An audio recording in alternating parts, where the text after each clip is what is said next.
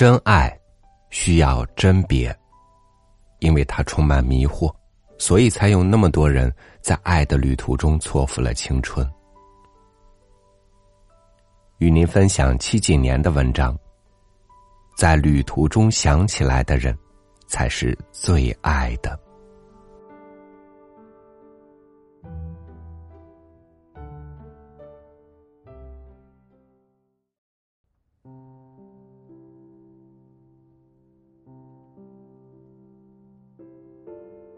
爱的安王，使我们每个人都成了守墓人。不知为何。那个晚上，我脑子里不断浮现出的画面，是两个无所事事的中年人，坐在幽暗的亭子里，默不作声的喝盖碗茶。四下全是雨水的腥湿气，黑色的屋檐静静滴着雨。两人就这么消磨一下午的时间，相对无言，风平浪静。背后各是一生的波涛诡谲，不可说。傍晚，暮色，落日，夕阳，怎么说都好，你知道的，就是那一小段稍纵即逝的时光，黄昏不叫做黄昏，仍然是哀丽的。一如沙翁所说：“玫瑰不叫做玫瑰，仍然是芳香的。”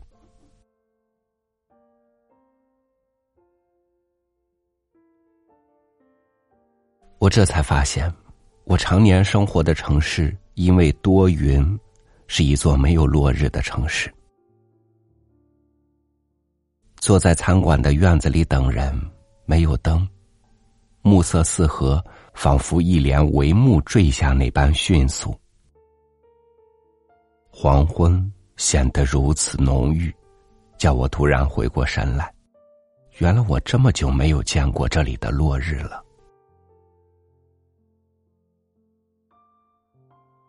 诗诗刚刚从美国旅行回来，先是自驾车横跨大陆，从旧金山开到了华盛顿特区，届时五六天。又从华盛顿特区开始，使用不同交通工具，一路停留，从东到西回到洛杉矶，绕了一个大圈儿。那一路上让人印象最深刻的，竟是每天傍晚的一场落日。加州一号公路的黄昏，夕阳洒满了海面，金月银闪。优胜美地国家公园的黄昏，落日化为一只鲜红的咸蛋黄，隐没在层层山林背后。半个西天都是淋漓尽致的血红。新墨西哥州的黄昏，整个西天铺着几片粉红色与紫色的雷雨云，云块巨大无比，低的仿佛就贴在车顶。云中全是闪电，像是一个人在云层背后飞奔。白驹过隙似的，时不时在云缝中露出闪光的耀眼身影。那些闪电，或因遥远，竟然全无声音，只见光剑。随着天色渐晚。漫天粉红和紫色的云变成深蓝，继而又变成了藏青色。色彩饱满艳丽，如天鹅绒丝缎。闪电把整个天空都劈为两半大雨倾盆而下，一瞬间仿佛在瀑布底部，什么都看不见了。其景之壮观，真是终生难忘。华盛顿特区的黄昏，落日从林肯纪念堂背后落下去，形成了一只天然的心形云朵。许多人驻足拍照。可惜房间杯正在维修，罩上了一层脚手架，有些煞风景。纽约的黄昏，昏昧、闷热，有时候有雨。独自坐在酒吧，随便喝几杯什么。这座城市的饱满热烈与一个人的无所事事对比太大，尤其令人孤独。盐湖城的黄昏，我一个人站在房间窗口，望着晚霞如油画一样，颜色四溢，忍不住下楼去游泳。躺在水里望着落日，那一刻，像回到久远的童年。而在亚利桑那州野营的黄昏，篝火刚刚熄灭，苍穹便洒满了漫天星辰。夜里，帐篷里面冷得像冰窖。我听着远处的山上传来的阵阵雷声。想，这一趟旅途之后，我打算从此只做一名黄昏收集者。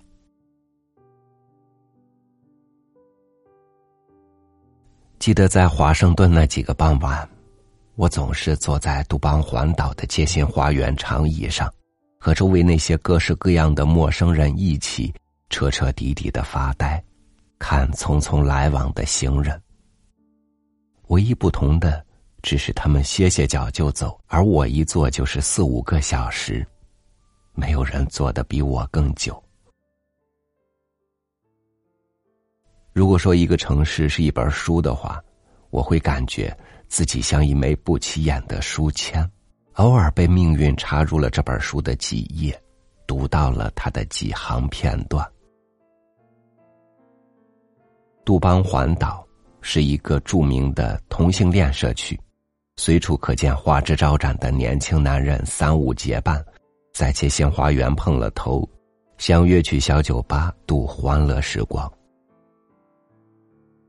跑步锻炼的人穿着艳色的运动装匆匆而过，上班族提着公文包从地铁口涌出来，遛狗的人聚在一起用摄像机拍视频。单身白领拿着一盒沙拉坐下来吃。一位戴眼镜的斯文男青年抱着竖琴坐下来，放好谱架，对着乐谱弹奏，似乎丝毫不介意背后一组朋克乐队也在表演，贝斯和爵士鼓声很吵。有个高大的白人流浪汉。面容竟然还很标致，穿着一双破了洞的、露出大脚趾的袜子，裹着一条脏的看不见颜色的毯子，脚边放着一只杂物塑料袋。每天下午四点到五点之间，都坐在长椅上，有时候是认认真真沉默的读书，有时候和我一样茫然望着人群。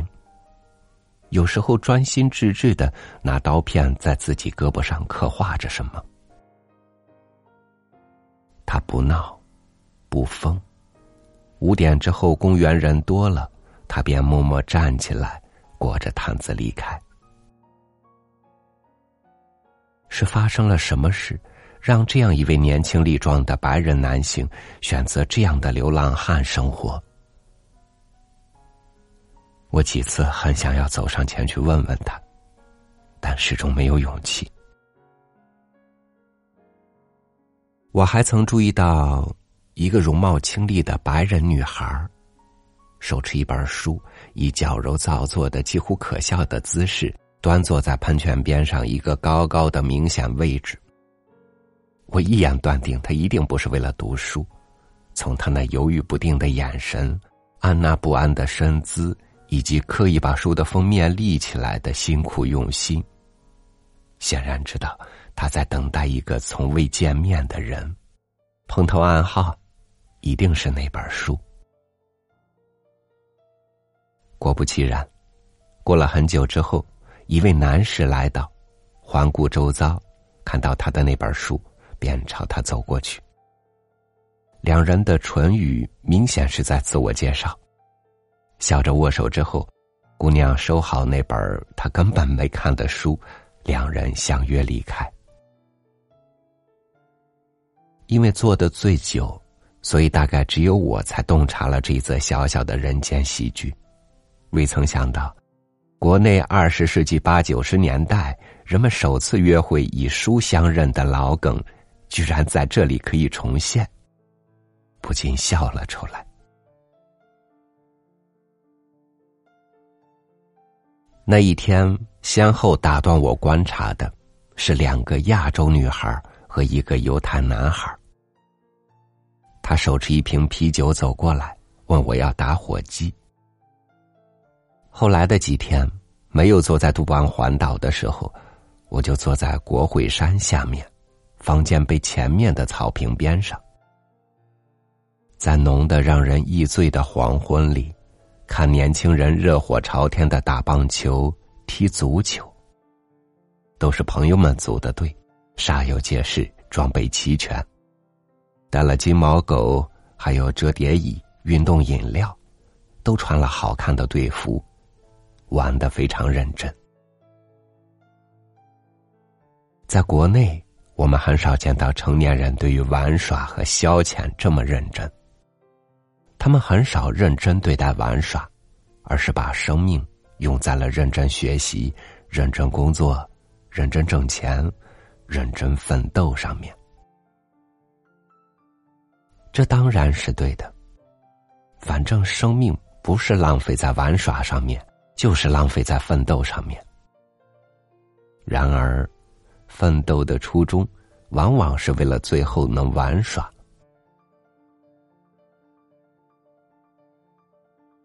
回国后就再没有见到过如画的落日了，雾霾天没完没了，混混沌沌的亮着，又暗了，一天。又一天。后来有一次，在北京去天津的高铁上，才又看到了落日。初秋的落日，像雾一样铺陈在浅浅的杨树林上。那一刻，像极了纽约郊外，也是在列车上，纽约去往芝加哥的慢车。车窗是茶色的，一路看去。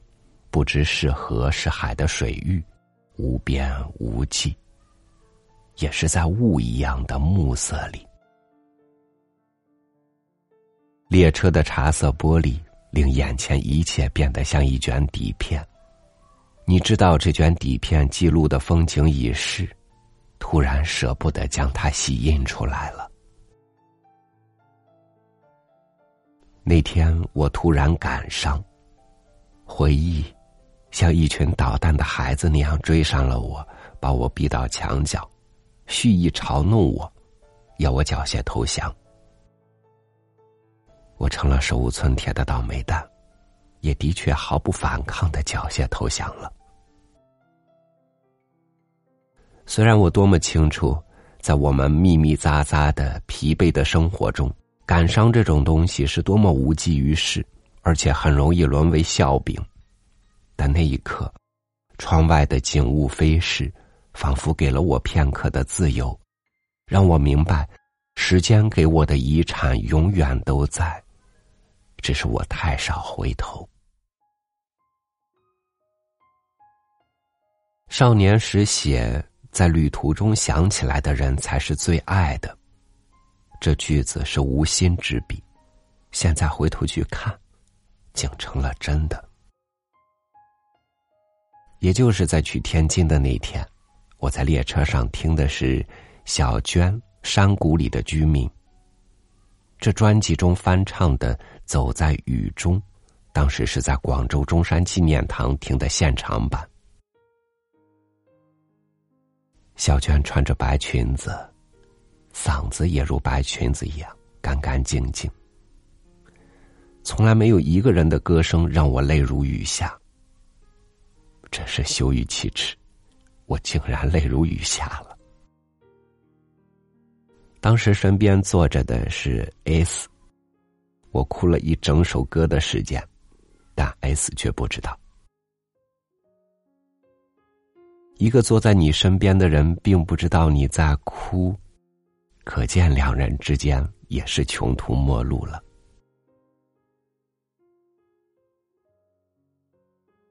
后来，也就是我在芝加哥旅行的时候，有天夜里。走出酒店散步，市中心繁华地段在晚上仍然人潮如织。我望着密歇根大街上的灯火，以及满映了灯火的芝加哥河，不由得在桥上停下了脚步，觉得这一幕如此熟悉，颇像广州的珠江夜景。我也就想起了几年前那个百无聊赖的夏天，我们也是散步。无聊到去坐珠江的夜游船。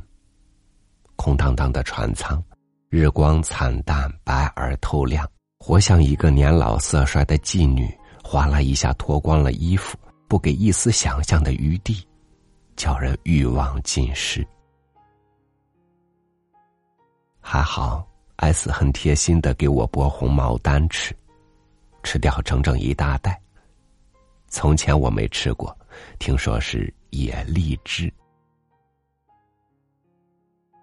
距离珠江夜游一年后的某个夜晚，我们拿着免费赠票去中山纪念堂听歌手小娟的现场演唱会。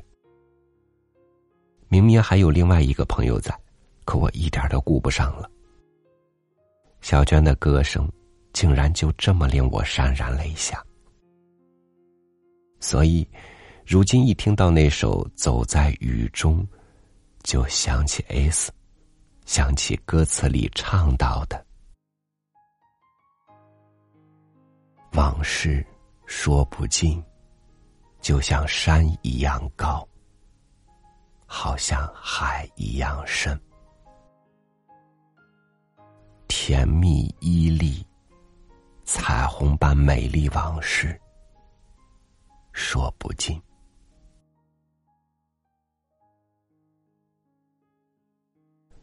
我也不明白，其实我也才浅浅二十几年阅历而已，何以至于这样泪下？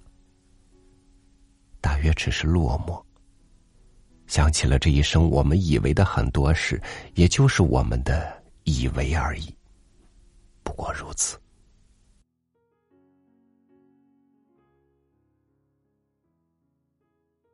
剩下的只有广州夏季的暑入，连同一些细节碎片。向我印证那样一段日子真实存在过。绵密潮湿的炎热，晒得人快要融化的大太阳底下，我和 S 心烦气躁的在闹市区一家菜馆吃了叉烧饭。汗水顺着额头往下掉。结账的时候价格小贵，S 接过服务生递来的账单，仔仔细细的计算价钱有没有出错，还动用了手指。吃完饭，困得眼睛都睁不开了，走很长一段路去公交车站。坐上公交车之后，我真的差一点就睡过去了。再没有什么能比公交车更让人感觉生活窘迫了。汗流浃背、气味杂陈的公交车，塞着一车厢陌生人，面目皆相似且模糊。种种生活不易都明白无故的写在脸上，那种凝固的、结结实实的、挥之不去的疲惫与麻木，令人感觉可怕。我们下车后又走了很长一段路，进了小区院子，爬完长长的楼梯，才回到家中。推坐在沙发上，屋内光线昏暗。空气闷热，可能是因为心情烦躁，我拿接下来的一下午时间都不知如何是好。那年我抑郁症很重，茫然的像无头苍蝇，一次次从老家飞去广州，急于将自己交付出去，几近无力偏执。先是蛮横闯上舞台，演足一个牺牲者的戏份，再攒足了怨气，最后一股脑的撒给对方，跳下舞台就走，留下张口结舌的舞伴和莫名其妙的观众。万般自我否定之下的生活，真是再没有比那更绝望的了。又失眠。有时候挣扎到凌晨四五点还睡不着。S 正酣梦，我便一个人走上阳台，看着好不容易稍微冷清了一下的广州城，天怎么也黑不透。那种不彻底的黑暗，混沌至万念俱灰。有时候又是一个人冲出去。十二月的广州，在夜晚还是有些凉意的。顶着大风，绕着大桥走一大圈儿。星海音乐厅灯光盈盈，门前总有流浪歌手坐在音箱上弹吉他，高声歌唱。气喘吁吁的冲回家来，闷声不吭，合衣就睡。硬板床上被子很薄。冷得我瑟瑟发抖。床单经久不洗，气味复杂。我枕着那种挤公交车一般的落魄和无助感，想念老家，闭眼渗出泪来。S 苦闷的、无奈的看着我，无法理解，也不知如何是好。最好的回忆。大概就是去烧烤摊吃生蚝扇贝了。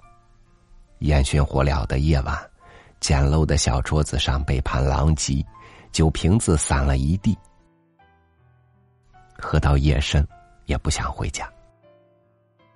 那条长长的楼梯，永不开窗的小卧室，气味杂陈的床，黑暗的小厕所，让我不敢面对。我又不能不顾情面的抱怨，为何并不拮据，却非要过得这么潦草？其实大约是生活的真相，叫我不敢面对。今日回想起来，真是又悔又愧。当时我的抑郁是生理疾病，固然可以谅解，我也不想如此。但受苦的不仅仅是自己，更是别人呢。那时我对 S 说过：“你不知道我在你身上有多大的梦想。”其实后来才觉得，两个人之间别说这么重的话。许多重话本就是夸大其词，好像在一上路的时候就背负了沉沉包裹，稍微远一点就累。反倒不如什么诺言、什么期许都没有，轻车熟路走下去，能走多远就多远，指不定还长久些。爱的安亡，是我们每个人都成了守墓人。三年后的夏天，我就这么站在芝加哥河的桥上。望着威严整饬的壮观建筑群，在有风的黄昏里，想念起广州的暑热来。